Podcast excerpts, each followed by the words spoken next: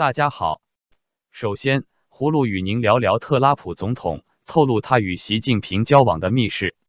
特朗普四月二日星期二在华盛顿出席共和党国会全国委员会春季晚宴时透露，两千零一十七年访问北京会见国家主席习近平时，称呼习近平为国王。习虽然说我不是皇帝，我是主席。川普说你是永久主席，就是皇帝。习哈哈大笑。龙颜大悦。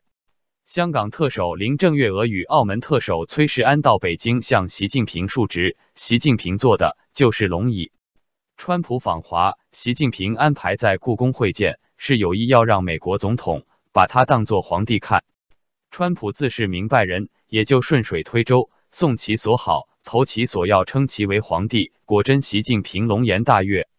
中共十九大作出新规定。所有的政治局委员每年要向习近平述职，这个规定进一步的表明，习近平是中国的皇帝，只有皇帝与大臣的关系才有述职一说。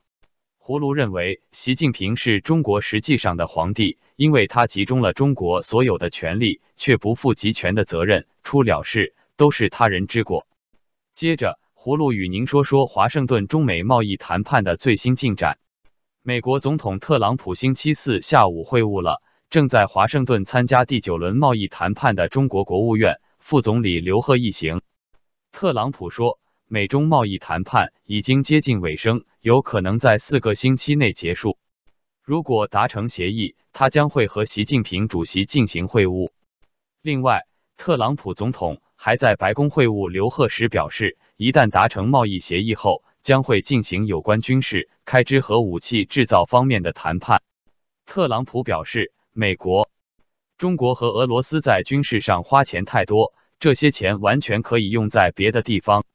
另据最新消息，美国政府官员表示，预期白宫四月四日不会宣布川普总统和中国国家主席习近平举行贸易高峰会的日期，否认了《华尔街日报》的报道。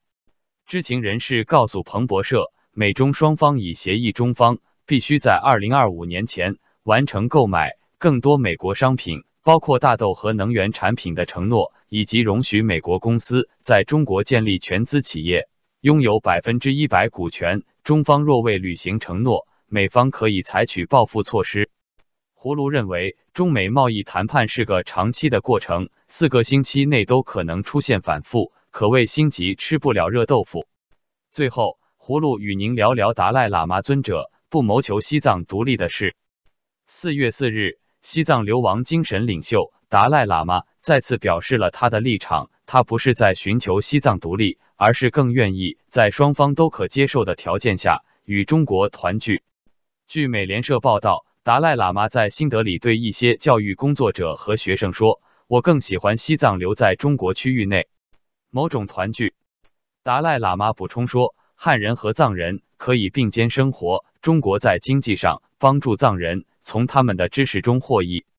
在一九五九年发生藏人反抗中共统治的西藏起义，也就是中共所称的西藏暴乱后，达赖喇嘛带领数万名追随者流亡到印度。目前，在印度生活着一零多万藏人。中国声称西藏七个多世纪以来就是其领土的一部分，但许多藏人坚持认为。他们大部分时间内基本上是独立的，并抗议他们认为解放军一九五零年攻入西藏后实施的严厉统治。达赖喇嘛表示，他在一九七九年与中国领导层建立了直接联系，但由于中国仍然认为他寻求独立，因此双方没有取得多少进展。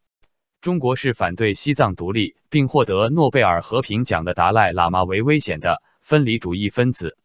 现年八十三岁的达赖喇嘛则强调，他只是主张西藏真正自治。葫芦认为，中共应响应达赖喇嘛尊者的呼吁，与尊者代表举行谈判，尽快让尊者回到西藏。好了，今天葫芦与您就聊到这里。